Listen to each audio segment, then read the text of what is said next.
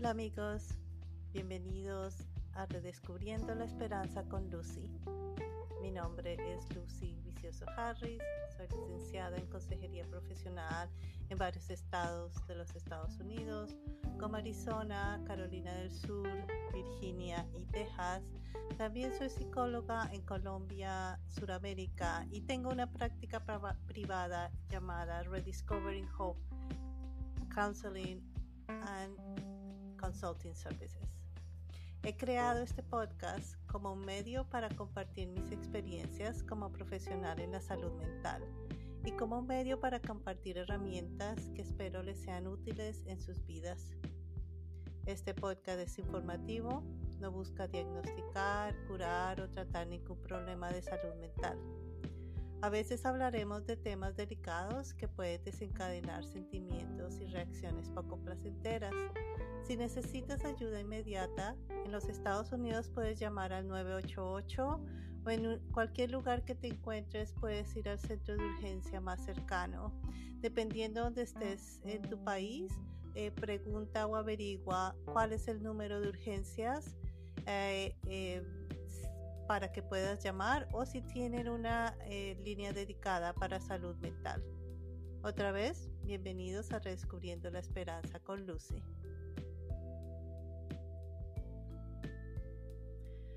Hoy eh, es el podcast número 9. Tuvimos dos partes del 8, el 8 primera parte, 8 segunda parte, donde hablamos uh, sobre eh, las relaciones eh, saludables, cómo reconocer si estás en una relación saludable o no, cómo crear límites inclusive cuando estás en, en un matrimonio o en una relación estable. Hoy hablaremos de algo que se presenta mucho y que veo mucho en mi práctica y es cómo criar a los hijos en una era donde tienen acceso a, todo por internet. Antes era Google, ahora es YouTube, TikTok, em, Instagram. Eh, todos los, medios sociales que tienen disponibles los muchachos, que pueden ser herramientas muy saludables, pero también pueden ser una, un obstáculo para que nuestros hijos ah, obtengan una eh, información correcta porque todo es permitido, casi todo es permitido en los medios sociales y desafortunadamente hay muchas personas eh, dedicadas a buscar niños que se encuentran eh, de pronto un poco aislados, sin ningún apoyo en la vida, en el mundo real y crean sus propias, esas personas crean sus propias identidades para conectarse con muchachos de, de la edad especialmente menores de 18.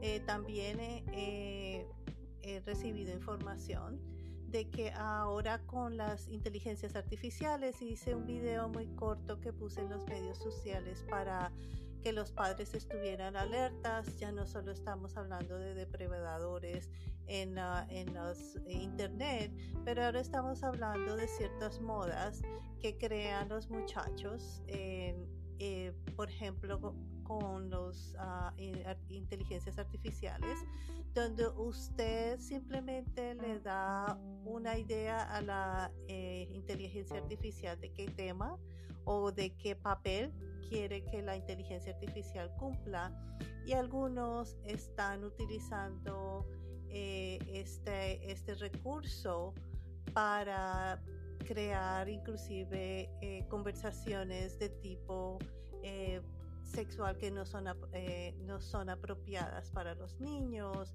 crean personas o crean personajes y el, eh, la inteligencia artificial simplemente continúa con la conversación.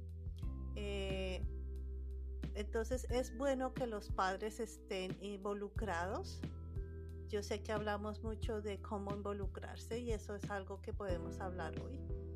Eh, de, que estén constantemente supervisando y cómo hacer para, para tener esa relación saludable con nuestros hijos sin que eh, se convierta en una relación de amigos. En estos días estaba escuchando un poco sobre diferentes personajes y, encontré a Michelle Obama, que fue pues la, la, primera dama del presidente Obama de los Estados Unidos hace unos años. Y ella estaba diciendo, y algo que estoy de acuerdo con ella, que ella dice que en el momento que nosotros pasamos la línea de ser padres a querer ser amigos de nuestros hijos, en ese momento uh, nos empezamos a preocupar más si nuestros hijos nos les caemos bien que si somos padres. Es una gran diferencia. Y no es que, que ser padres quiere decir que seamos ogros, simplemente es una, un rol diferente que nosotros como padres tomamos pero cuando dejamos ese rol porque estamos preocupados que los, nuestros hijos se enojen, que nuestros hijos no, no, les, no les gusten las decisiones que tomamos, entonces estamos tomando un, un camino un poco peligroso. Porque nuestros hijos tienen muchos amigos y ahora ellos llaman amigos a aquellos que no conocen porque los tienen en el, en el área virtual antes uno le decía amigo a la persona más cercana con la que uno era confidente. Ahora ellos utilizan esa palabra amigo en una forma mucho más ah, abierta. Y como les digo, puede ser una persona virtual que nunca han encontrado, nunca han visto en persona, o puede ser esas amistades del colegio o de la escuela.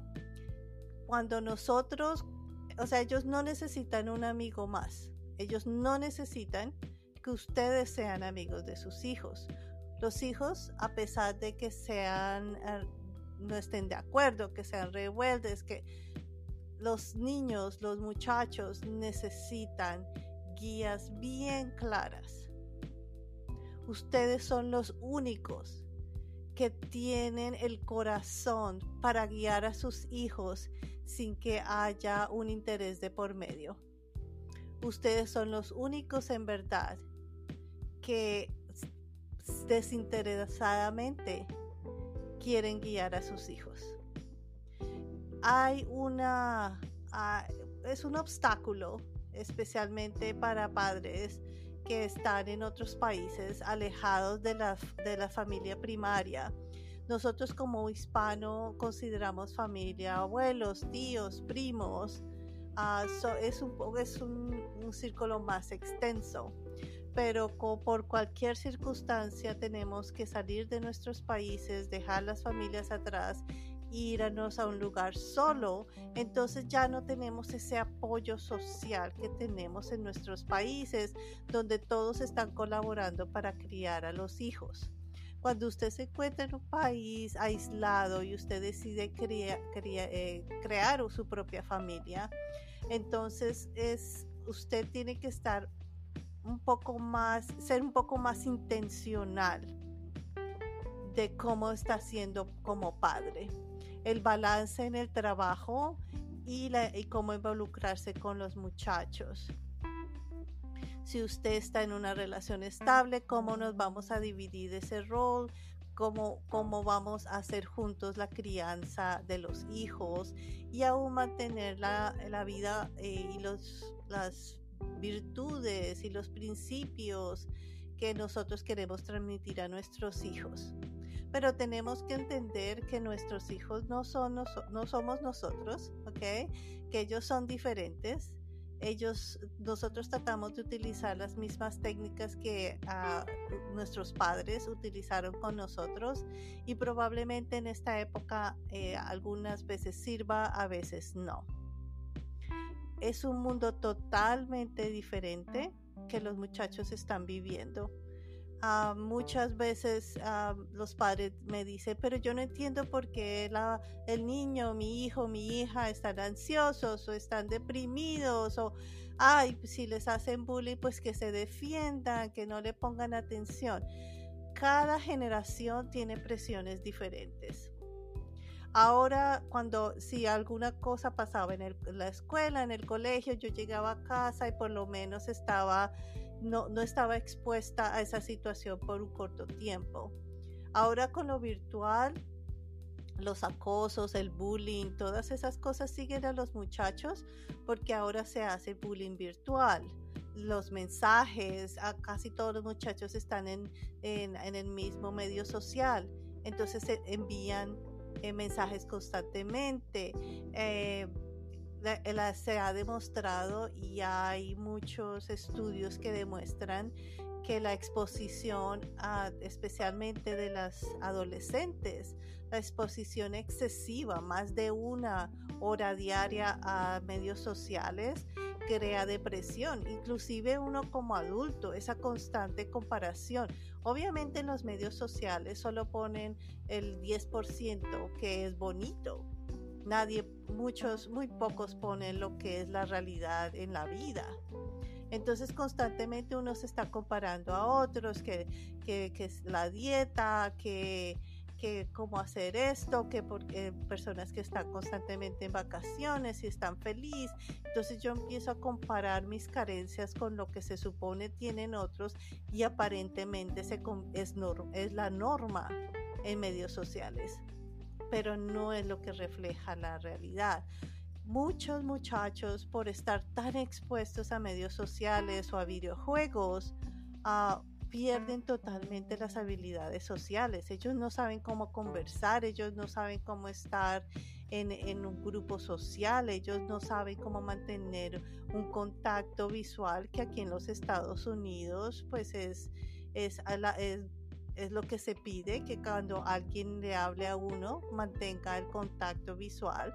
En otras culturas no, se, depende de la edad y la autoridad, pero, o sea, normalmente eso es lo que se mantiene, que si estoy poniendo atención, los muchachos no saben cómo hacer eso porque no han tenido la oportunidad de practicar, porque la virtual o creas una persona que eres totalmente diferente, creas un avatar que no eres tú que no se parece a ti o simplemente apago la cámara y, si, utilizo la voz. O sea, hay esa distancia física en ciertos casos es buena porque me da cierta eh, confianza, pero en la realidad, si, si practico más esa habilidad de que solo siento confianza cuando tengo esa distancia eh, emocional y esa distancia física.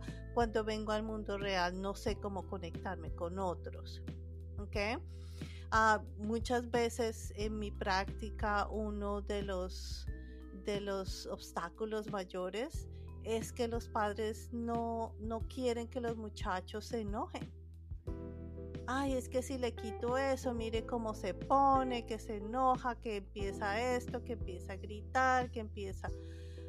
La, adicción a los medios virtuales es real. ¿ok? O sea, ya, ya se está viendo en los estudios que se están creando programas como se hacen programas de adicción para recuperación de alcohol, del uso de alcohol, del uso de drogas. Ahora se están viendo videojuegos y medios virtuales, porque es exactamente de la forma que están diseñados. Los algoritmos en esas plataformas están diseñadas para, para satisfacer lo que te gusta. Si tú les das un, un pulgar arriba, un like, ellos van a seguir trayendo ese contenido para mantenerte allí. Ellos te estudian, a veces ellos saben mejor lo que somos. Hay un documental en Netflix, eh, creo que se llama Medios Sociales o algo así, em, donde exactamente ex, ex, empleados de Facebook y de otros medios sociales explican cómo se crean los algoritmos y que ellos tienen más información de lo que nosotros somos y lo que nos gusta y constantemente están trayendo esa satisfacción inmediata. Que es lo que hace que el cerebro eh, se convierta en una en, en, y cree esos, esos patrones adictivos porque obviamente al cerebro le gusta sentirse bien y si algo le hace sentirse bien distraído no conectarse con la realidad alejarse de los problemas, huir de los problemas, no confrontarlos. Pues eso es, y, como constantemente se hace diariamente por horas, se refuerza esa habilidad de que la única forma, y eso fue algo que hablamos también en cuando hablamos de la ansiedad y atención plena, que la única forma de que yo puedo confrontar los problemas es simplemente escapando. Y los medios sociales son perfectos, traen el es un medio perfecto para mí para escapar de la realidad. ¿Ok? Entonces, ah, después de esta breve pausa, voy a traer ciertas eh, tips para los padres de cómo manejar este ambiente que es mucho más complejo, que nosotros no, no nos criamos en esta, pero ahora tenemos que ayudar a nuestros hijos a navegar esta situación para crear ciudadanos saludables, hijos saludables que puedan ser exitosos en, si son biculturales, si en cualquier sociedad, en ahora tenemos que hablar de la sociedad virtual, de la sociedad, de la sociedad real, que sean eh, eh, exitosos en las dos y que puedan navegar las situaciones con, con las herramientas que ustedes les han proveído. Después de esta breve pausa hablaremos de padres, a los padres, de cómo crear un ambiente en casa para ayudar a nuestros hijos a navegar la situación presente.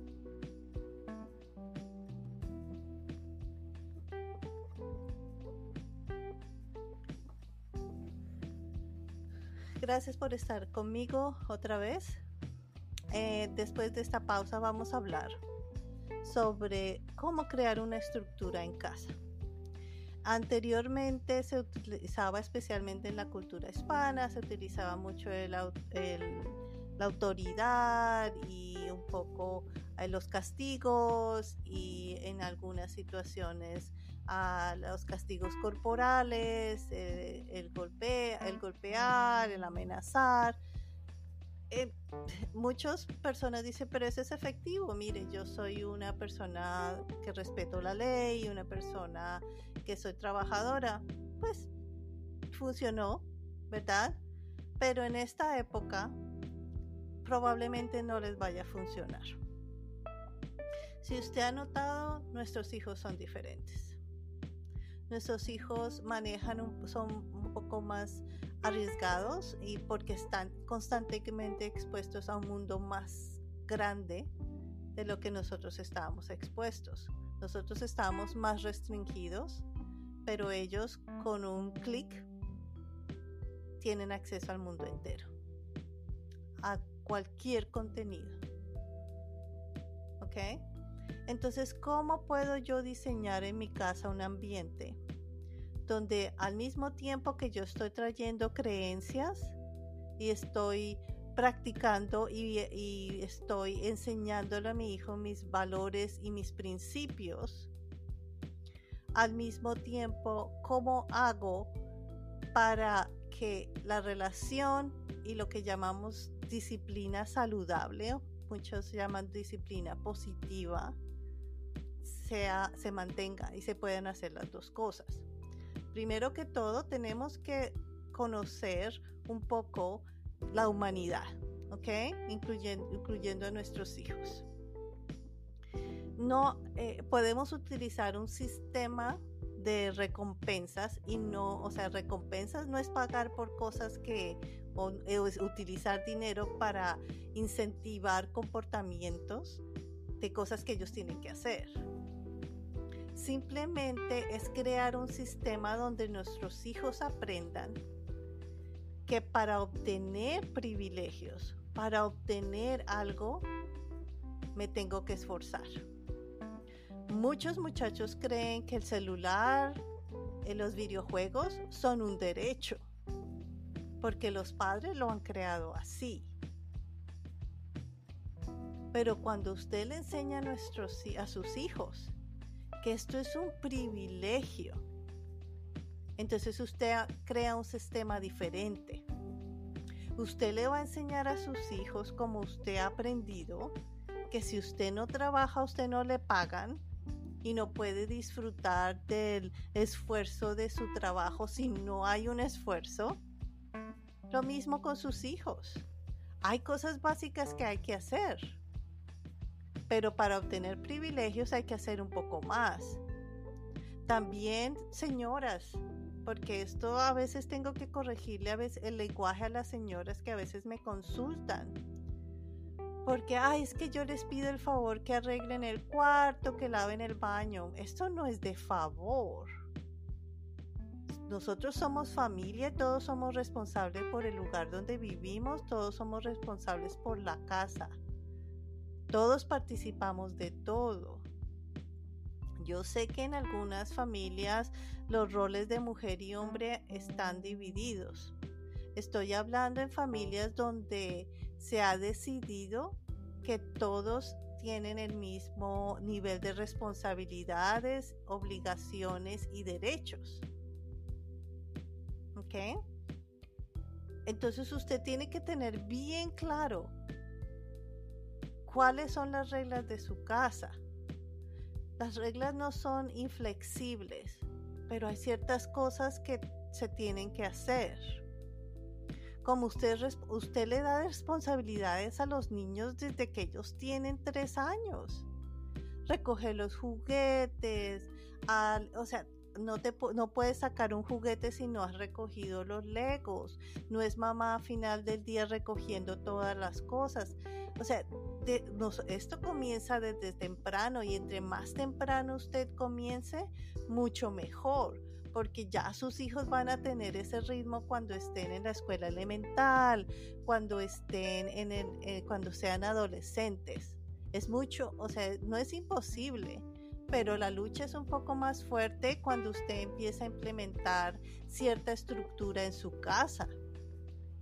La, estructura comienza desde chicos, nos vamos a la, o sea, comemos a la misma hora, si es posible la misma rutina todos los días, vamos al parque a la misma hora, nos acostamos, tenemos una rutina antes de ir a cama, a la cama a dormir y nos acostamos a la misma hora, no es que cuando tú quieras. Y como todo al principio es un aprendizaje, pero los estudios demuestran que si usted es consistente en sus rutinas, después de dos semanas, todo va a ser más fácil. Usted va a ver resultado en dos semanas, pero el que tiene que ser consistente es usted. A veces nosotros vemos a nuestros hijos de 14, 13 y creemos que ya son adultos. No lo son. Son muchachos impulsivos que aún necesitan una estructura. No trate a su hijo adolescente como un adulto que él debería saber o ella debería saber. Las expectativas son las mismas. Y las cosas no cambian hasta que el muchacho o la, niña se vaya de la casa a la universidad. Pero la estructura continúa. Entonces usted se concentre, en los comportamientos más importantes, haga una lista corta de sus reglas. Recuerden que al final eh, en las notas van a encontrar unos enlaces con esta información que yo les estoy dando para que los puedan revisar y crear una estructura en casa. ¿Ok? Ah, las cosas que tienen que hacer, las cosas básicas, los quehaceres de la casa, eh, las tareas de la, de la escuela. No es que usted le va a poner toda la responsabilidad muchachos, sino que las va a dividir equitativamente y dependiendo de la edad, ¿ok? No es que estoy buscando que el muchacho sea perfecto o la muchacha sea perfecta. Simplemente le estoy dando habilidades, estoy dándole la oportunidad a mis hijos de que practiquen las habilidades para cuando sean adultos ellos sepan qué hacer. Usted está preparando a sus hijos. No es el que, el objetivo no es que arregle la cama. El objetivo es que sea una persona responsable, que, se, que, que si algo es desordenado o algo, él sea, es, o él o ella estén encargados de hacerlo. No esperar que alguien venga después de ellos a hacer el trabajo que ellos tienen que hacer. Esto es una tarea y el objetivo es a largo plazo. En vez de usar castigo, ay, si no haces esto te quito el celular. No. O sea, después de que los muchachos lleguen a la, de la escuela, usted crea una estructura donde, ok, llegas si quieres tomar un snack, no vas a utilizar el celular, no vas a jugar videojuegos hasta que hayas terminado lo que tienes que hacer. ¿Ok? Y ahí sí tienes acceso. Ese es un sistema de recompensa. En vez de decirle, oh, bueno, vamos a esperar a ver si haces lo que te digo, si no te castigo. Entonces siempre estamos en eso de la amenaza y que te voy a quitar y que no ya lo voy a hacer. Eso no es un plan a largo plazo. No le estamos ayudando a, nuestros hijos a creer las habilidades de ser personas responsables. Solo con un sistema de recompensa es que usted, el muchacho, tiene que hacer el esfuerzo porque está ganándose un privilegio y tiene que trabajar por eso en el, o sea, y especialmente cuando hay descansos largos como el del verano aquí en los Estados Unidos o de eh, descansos largos de la escuela, también tenga una estructura. O sea, va a ser un poco más flexible, pero que haya la hora académica, que lea un libro, un libro de papel, no todo electrónico que juegue con legos, que coloree, que escriba una hora académica. ¿Ok? Y ah, cuando usted escribe, eh, usted, o sea, usted sabe perfectamente cuáles son las expectativas. Y usted se las explica a ellos y ellos saben exactamente qué es lo que se espera. Que si ellos deciden que no quieren cumplir con las reglas, pues pagan las consecuencias. Y otra vez, yo no estoy hablando ni de gritos, ni nalgadas, ni nada de esas cosas. Ok, no quisiste hacer lo que se te dijo, entonces no tienes acceso a los, a los electrónicos. Oh, no, no, ya, yo ya lo hago. Esta, este, este no es nuestro acuerdo. Debiste hacerlo esto ahora. Ve a hacer las tareas porque mañana no vas a tener acceso pero vamos a tener que hacer, eh, esperar hasta mañana. O sea, muchas veces he visto familias donde los niños de tres años tienen más poder que los padres. Porque con los berrinches y la gritadera todos salen corriendo para que el niño no grite, no llore, no haga esto. Y lo único que estamos enseñando es que para conseguir lo que yo quiero, simplemente tengo que hacer un berrinche o una pataleta. Y esa, ese comportamiento continúa. Y es por eso que yo encuentro familias donde los muchachos se enojan porque les quitan el celular y los papás se dejan vencer. Es exactamente lo mismo. El berrinche, la pataleta y los papás no quieren manejar eso quieren que las cosas se arreglen solos. Hay algunos casos en que los papás hacen todo y de todos modos tenemos problemas de comportamiento. Bueno, eso son cosas que ya tenemos que trabajar un poco más profundo. Pero lo básico funciona. Les aseguro que funciona. No porque lo digo yo, sino porque ha habido muchos estudios diferentes eh, razas, étnicas, etnias, estado financiero, sociales, económico, lo que sea. La estructura en la casa es lo que funciona. Rutinas. Las rutinas son los que funcionan porque los muchachos saben exactamente lo que se espera de ellos. Unos padres involucrados no son los que esperan al fin de semana para salir al parque y pasar tres horas y gastar todo este dinero. Un padre involucrado es el que se dedica de 10 a 15 minutos todos los días, uno a uno, con su hijo. Todos los días. Los muchachos necesitan ese refuerzo, esa conexión emocional diaria en vez de estar necesitados toda la semana esperando el fin de semana o esperando las vacaciones grandes a Disney una vez al año. La conexión diaria es, es, lo que hace que el enlace entre padres e hijos sea más fuerte, que sea más efectiva. Pero si el muchacho está aislado dos y tres horas en su cuarto y es más conveniente para mí porque estoy cansada, porque estoy cansado, porque hay tantas cosas que hacer. Entonces tengo que mirar qué es lo que tengo que reestructurar porque esa situación de pronto un día funciona para un día, pero a largo plazo lo único que va a hacer es que sus hijos y ustedes estén, sean islas separadas, viviendo en una misma casa y no exista la conexión.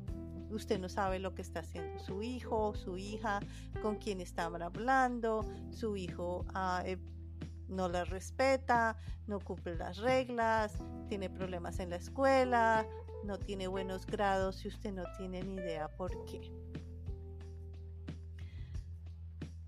No hay una solución perfecta. Lo único que nosotros podemos hacer como padres es lo mejor que podemos. Hay muchachos que salen bien, entre comillas, de familias que son disfuncionales. Hay familias que lo han hecho todo y los muchachos no resultan bien. ¿Ok? Pero lo importante es que, o sea, a los 18 los muchachos van a tomar su camino, por lo menos en los Estados Unidos a los 18 ellos toman su camino y toman sus propias decisiones de qué quieren continuar en su vida. Pero y eso, pero hasta los 18 nosotros somos responsables de, de, tratar de proveer y enseñar a nuestros hijos las herramientas necesarias para que ellos se puedan defender como adultos y ser adultos responsables, buenos ciudadanos y en un futuro buenos padres, buenos madres, buenos eh, miembros de la sociedad. Es lo único que podemos hacer. ¿Ok? Entonces recuerden, todo comienza desde pequeños, desde bebés creando rutinas, leyéndole libros a nuestros hijos. Porque aquí, como si está aquí en los Estados Unidos, si usted está separado de su familia, ese, ese apoyo social que usted tiene no lo va a tener. Así que le, le toca ser un poco más uh, intencional de su rol como padre. Si usted no sabe cómo hacerlo, busque por internet eh, busque recursos, contacte personas como yo, donde le puedan dar esas pautas y guiarla o guiarlos en ese proceso de cómo criar a nuestros hijos en, una, en un ambiente donde los está tratando de sacar de su casa, inclusive estando en casa. Corporalmente están en casa, pero en la mente pueden estar en cualquier lado. Ok amigos, que tengan un buen día y hablamos la próxima semana en Redescubriendo la Esperanza con Lucy. Hasta pronto.